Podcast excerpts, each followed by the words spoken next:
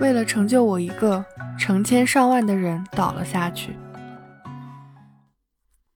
我走红了，林小璐也走红了，在这背后，不知道有多少人掉队了，不是十个或二十个，在成千上万个人中，走红的只有两个。在我为林小璐的走红感到高兴的心情中，也有为我们两个运气都不错而感到高兴的成分。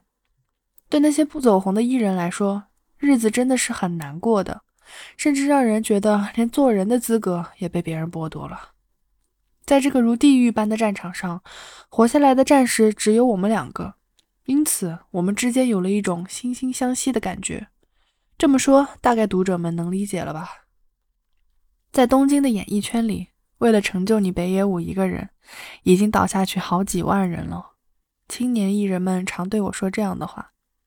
每次会浅草，过去的长辈都会对我说：“要是没你这么个人的话，因为出了你这样的人，所以我那儿都冷冷清清的。”小五，你出名的时候，我真的考虑过改行哦。和过去的朋友一起喝酒时，还常常会听到这样的话。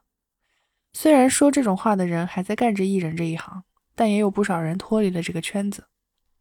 说的难听点，我也干过不少缺德的事儿。虽说本意并非是想把别人推下舞台，就像是为了食物而杀生一样，为了活下去，人类就要杀猪宰牛。在漫才界成名或落伍，顶多也就是千分之一的概率，但在我们生命的最初，却是在比这概率还要苛刻的多的互相残杀中幸存下来的。根据最新的科学研究，精子似乎有着各自不同的作用。首先，有一种叫做取卵精。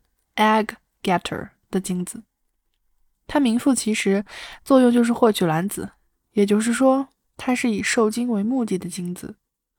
然后还有一种叫做杀手精 killer 的精子，其作用是向取卵精发动进攻，并将其杀死。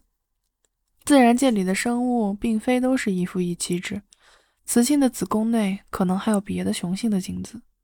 杀手精的作用就是把别的雄性的精子杀死。使自己一方的取卵精获得优势。另外呢，还有一种与敌人一方的杀手精交战，保护自己一方的取卵精的精子。在生命尚处在精子状态时，就已经有了敌我双方，然后为了赢取卵子展开惨烈的战争。最后与卵子成功结合而延续了生命的精子，是数亿个精子中仅存的一个。也就是说，生存就是一场你死我活的战斗。对艺人来说也是这么回事儿。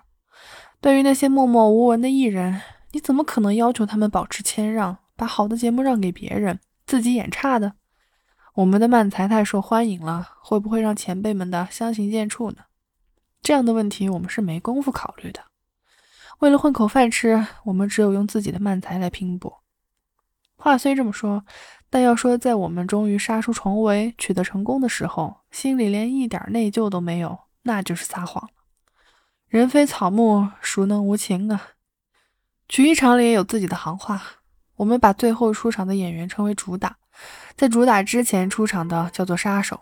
而担任杀手的，基本上不是说慢才的，就是练杂耍的，如变戏法之类。为了让观众们全神贯注地欣赏最后的主打表演，必须让之前已笑得心花怒放的观众们稍微平静一下情绪。也就是说，让观众们冷静下来。我们的行话称之为“把观众杀掉”。你们明明是杀手，却把观众们的情绪搅得更加激动，这算什么意思嘛？常常惹来师傅的责备。在自己之前的艺人如果大受欢迎，那么后面出场的肯定表演起来很吃力。但是不管怎么挨骂，我们也只能我行我素。到后来，我们不再被指派做杀手，而被安排在了中场演出。比如第四档节目，本以为让我们和最后一档之间保持间隔就万事大吉了，但事情并没有这样发展。观众们看完我们的表演后，纷纷起身退场。专门来看我们这个 To B 的观众越来越多。到压轴戏开演的时候，观众席里几乎没剩几个人了。在我们为别人的专场做电场表演的时候，也发生了同样的事。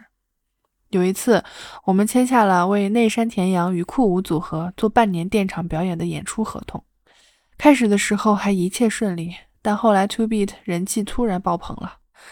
演出开始时，场子里座无虚席，但电场的 To be 表演结束后，不断有观众起身离场，不看作为主要节目的酷舞的歌唱表演了。但是内山田先生真是一位了不起的艺术家，他走过来对我这么说：“小五啊，不好意思，把我们的演出顺序换一换吧。”也就是说，让他们先唱，那样一来，酷舞就成了我们的电场。可是这不是你们的专场吗？听我这么一说，内山田先生也笑了起来。没关系啦，就算你们的专场。当时我就想，他真是一个了不起的人啊。